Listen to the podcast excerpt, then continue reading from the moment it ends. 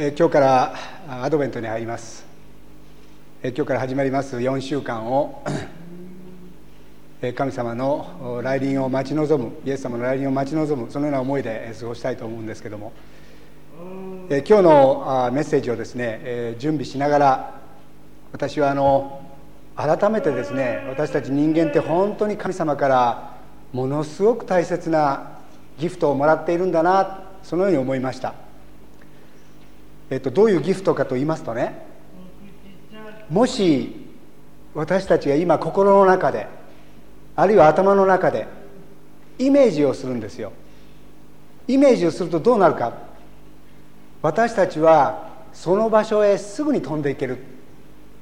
これは絶対動物にはできないな。改めて思ったんです。例えば今この瞬間にも目を閉じて私たちがイメージをするならばハワイにだって行けるわけです。スイスにだって飛んでいけるわけです。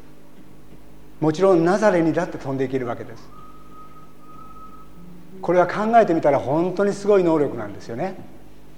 皆さんはそういうふうに考えたことがあるでしょうか。ですから本当に当たり前な話なんですけども私たちってやっぱり神様に似せて作られた本当に霊的な生き物なんだってことだと思うんです。ですから信じようと思ったら信じることができる。あるいは信仰に生きようと思えば信仰に生きることもできる。それが神様に似せて作られた私たちではないかな改めて思ったわけですね。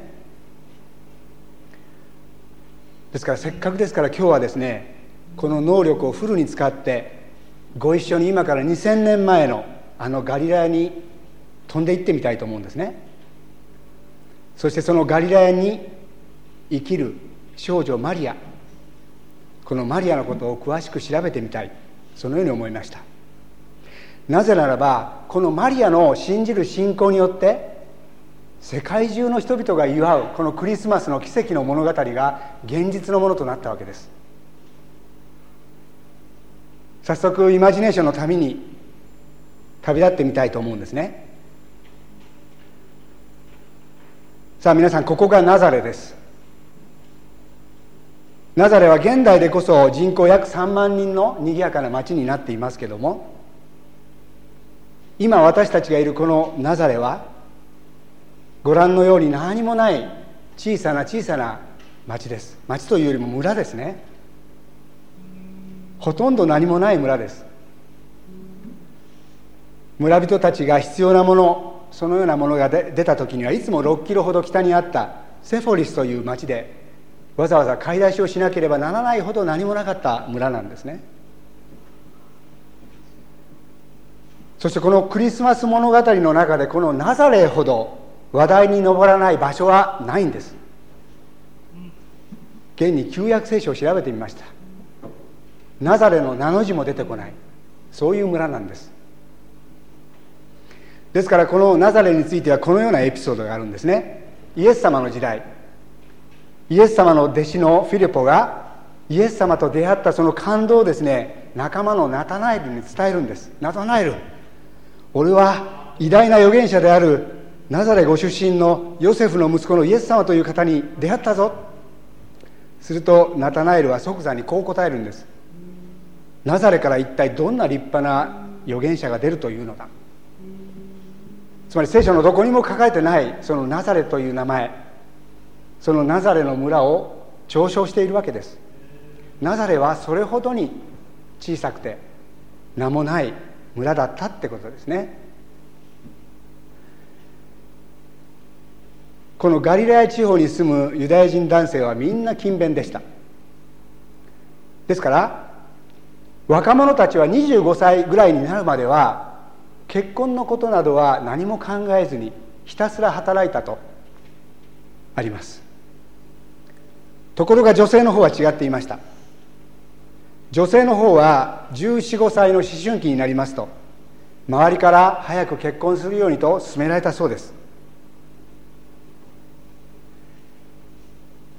ではそんな若いヨセフとまだ少女であったはずのマリアがどうやって知り合ったのかそしてどうやって婚約に至ったのか。聖書はこのことについて一言も触れてはいません。ただ近代になって発見された多くの遺跡とか多くの古文書からそれを予測することは大いに可能です。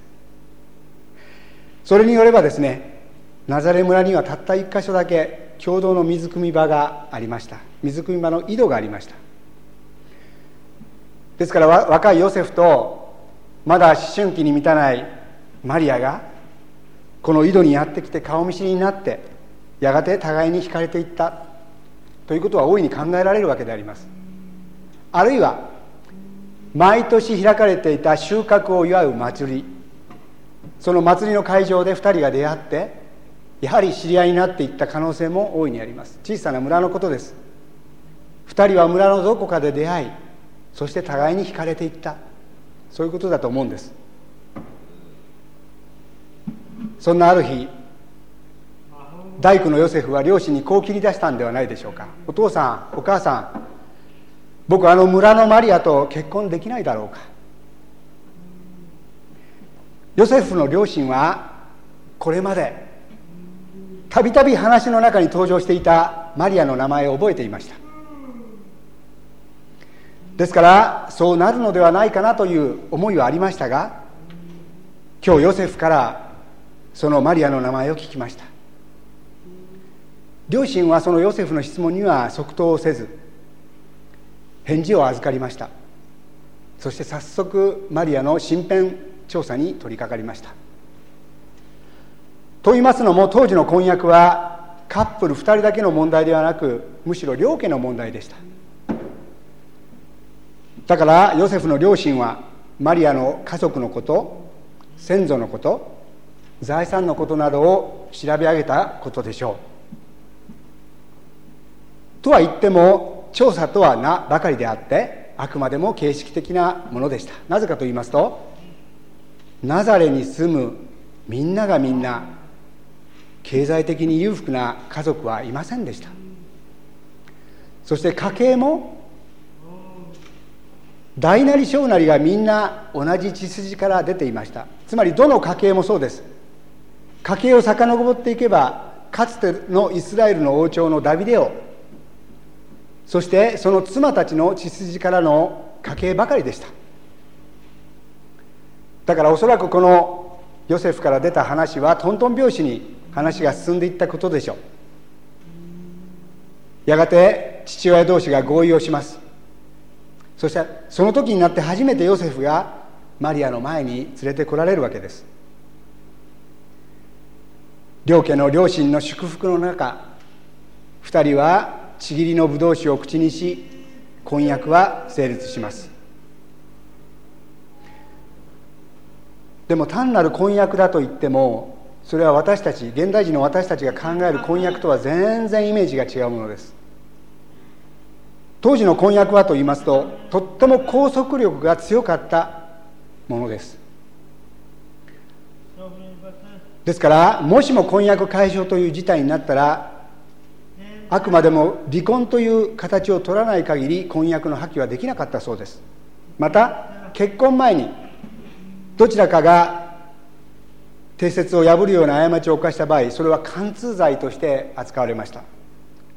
貫通罪の刑は村中のみんなから石で撃たれる撃ち殺されるというとてもとても重たい罪でありました。それだけに今日のマリアの受胎告知という出来事が束の間の婚約の喜びを全て吹っ飛ばしてしまうほどの大事件であったということがよく分かってきます。さてある日のことです。天使ガブリエルがマリアのところに使わされてマリアにこのように告げます。28節にある言葉がそれです。おめでとう恵まれた方。主があなたと共におられる。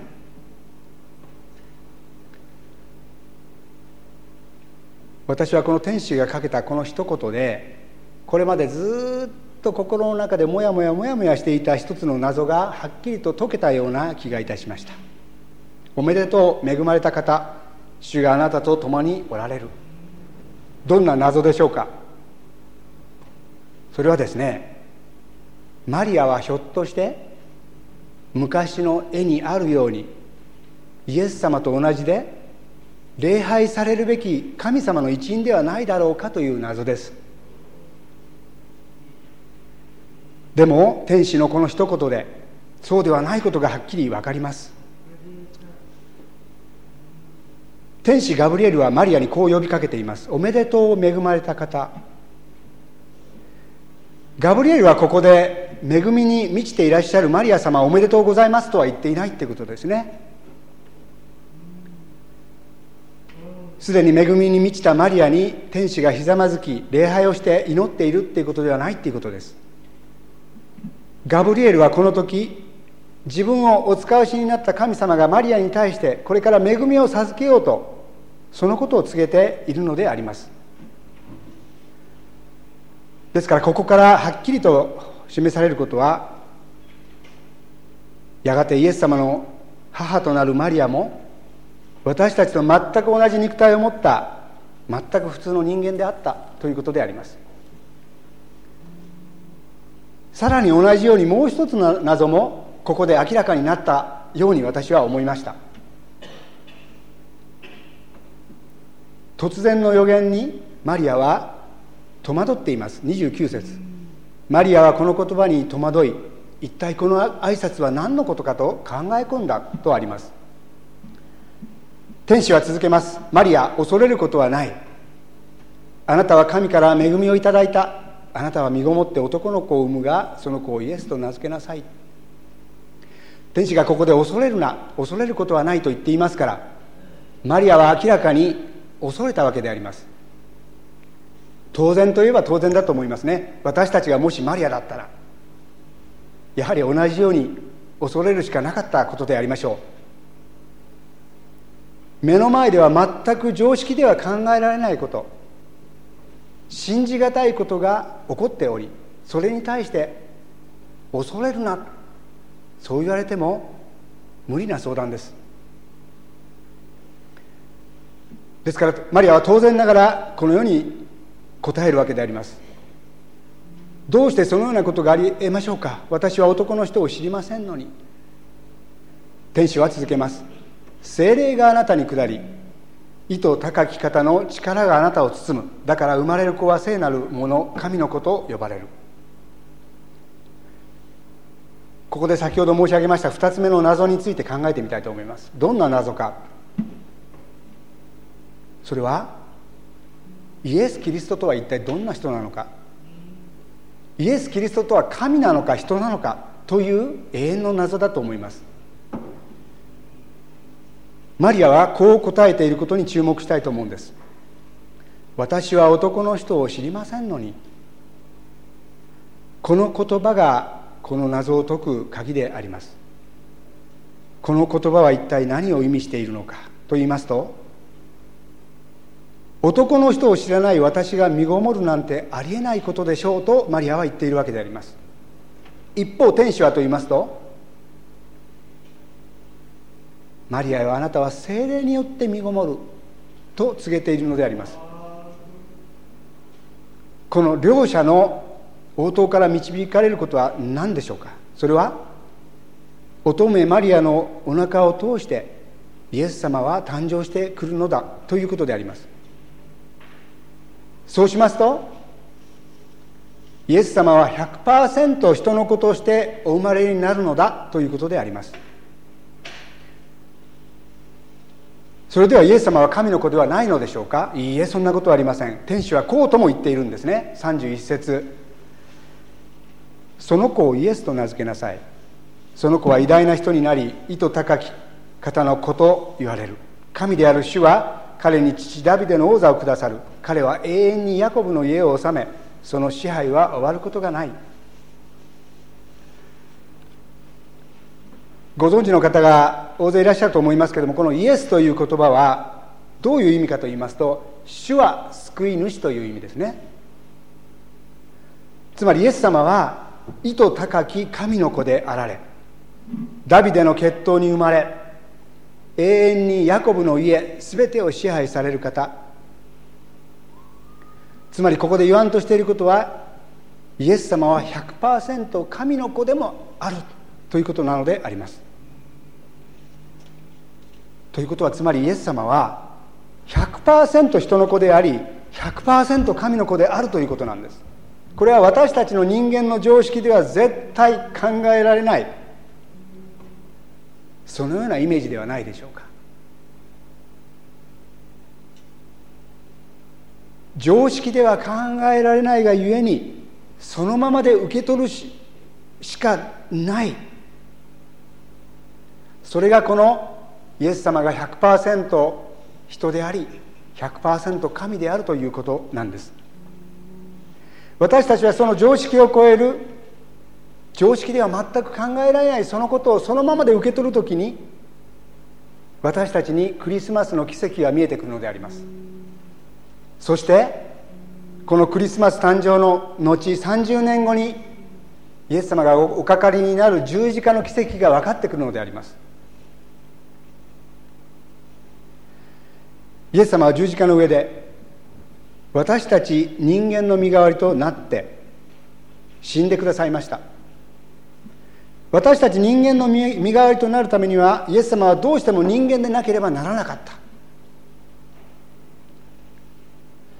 と同時にイエス様は身代わりの生贄とならないといけなかった。ですから一切の傷があってはならない。一切の罪があってはならない。だからイエス様は100%神の子でなければならなかった。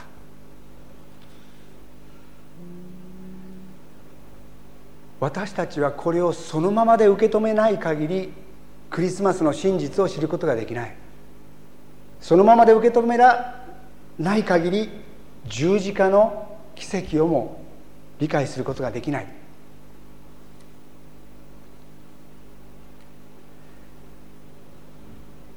もし私たちがそのことをそのままで受け取るときにマリアが経験したクリスマスにおける本当に豊かな奇跡の物語を私たち自身が体験していくことになるんであります。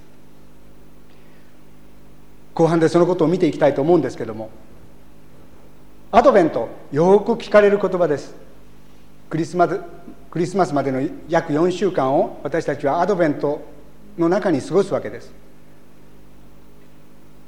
アドベントとはどういう意味でしょうか？先ほど知識者者の中にありましたけども高端説と呼ばれています。イエス様がこの世に誕生してくださった。来臨を待ち望む。来臨を待ち望むという意味があります。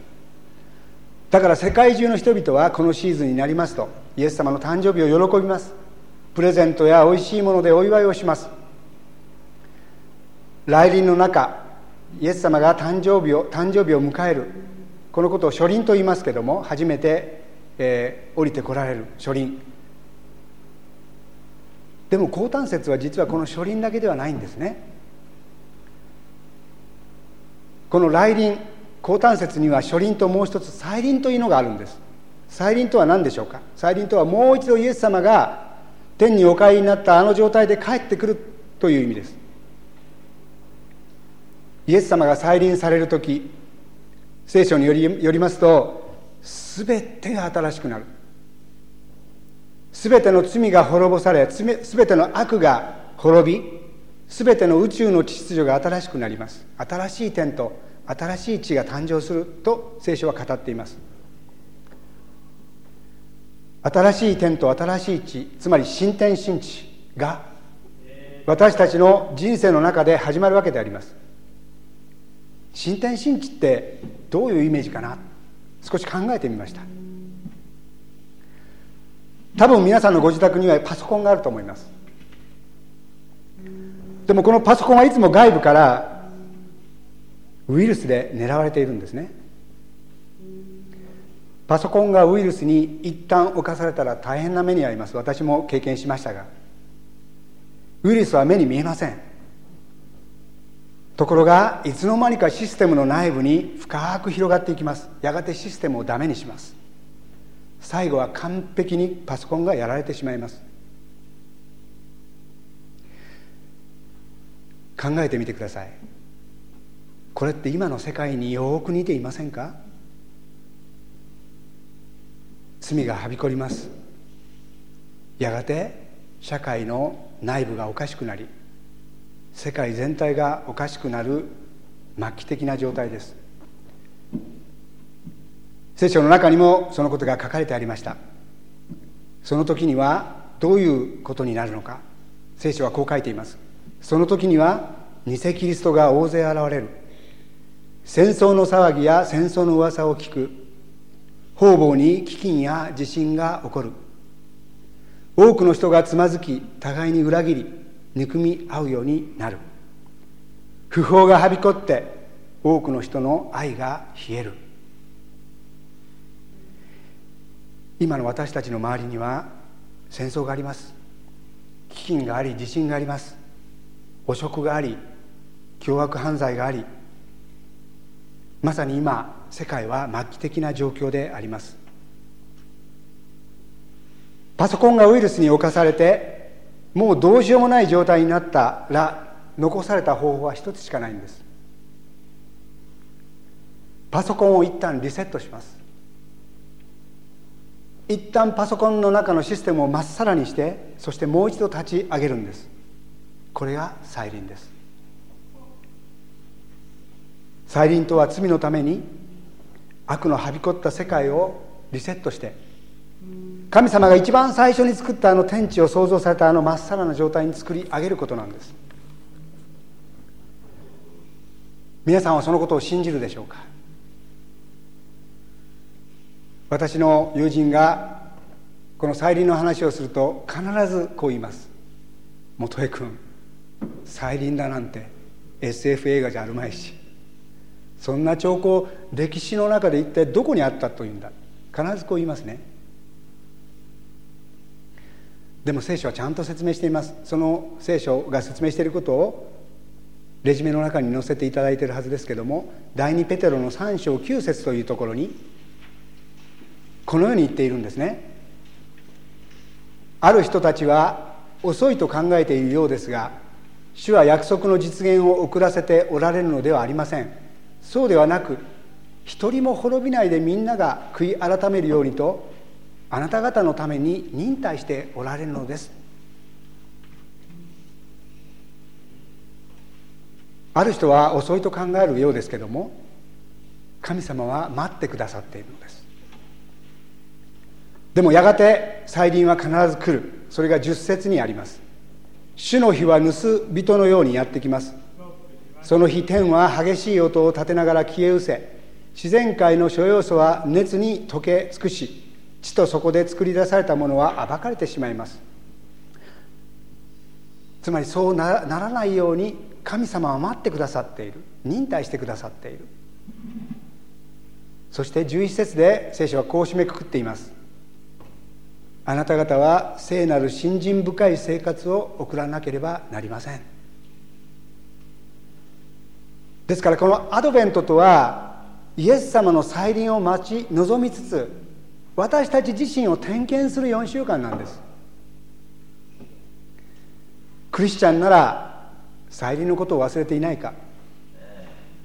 知らずに的を外した生き方はしていないか。悔い改めることはないか。もしクリスチャンの人でなければ目に見えないことに対して信じることができない理由はどこにあるのか。そうやって私たちは思い巡らしながらこの4週間備えるのであります。これがアドベントの意味です。最後にもう一度マリアの信仰について考えて終わりにしたいと思いますけども実は今日の皆さんが今開けていただいているルカの福音書の一章のこのクリスマス物語にはですね同じように天使の来訪を受けて恐れを感じているもう一人の人物が登場してきているんですね。1ページ前。11節。5節のところから始まるこの段落の中で11節から少し読んでみますとすると主の天使が現れ講談の右に立った。ザカリアはそれを見て不安になり恐怖の念に襲われた。天使は言った。恐れることはないザカリア。あなたの願いは聞き入れられた。あなたの妻エリザベトは男の子を産む。その子をヨハネと名付けなさい。やはりここでここでも天使が現れザカリアという祭司がそれを見て驚いている様子が書かれています。天使は言っています。恐れることはないザカリア。マリアにかけたあの言葉と全く一緒であります。このザカリアも同じように妻エリザベトの受胎のことを告げられているわけですけども同じように恐れを抱いた2人なんですけどもよく見るとそこに大きな大きな違いがあることが分かります。どのような違いでしょうか？マリアの方は恐れた後一体この挨拶は何のことか？思い巡らしているんです。ザーカイは恐れた後私は何によってそれを知ることができるのでしょうか。私は老人です。妻も年を取っています。そんな非常識な話は信じられない。と彼は心の中で否定をしているわけであります。マリアは目の前に現れた信じられないことに対して肯定的に臨み一方ザカリアはそれを否定的に見てしまっている。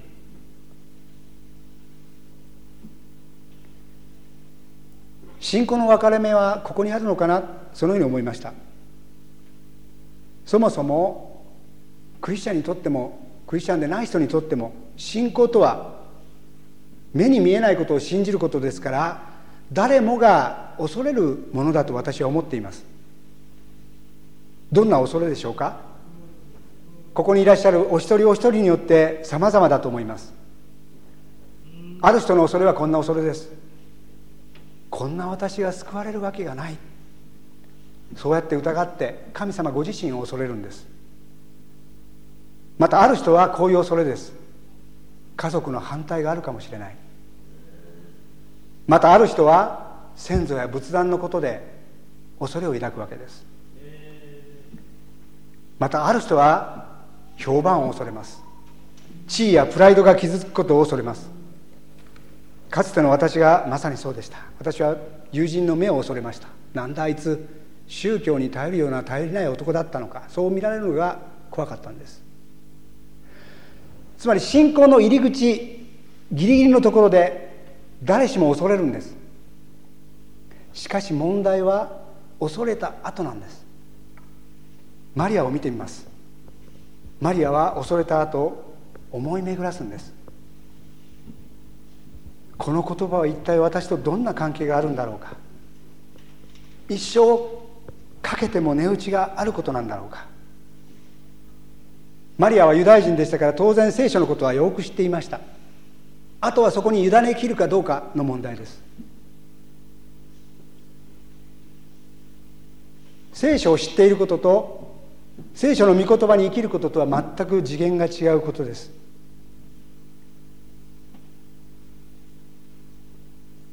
天使はマリアに言いました。神にできないことは何一つない。マリアはこの言葉によって決断をします。38節。私は主のはしためです。お言葉通りこの身になりますように。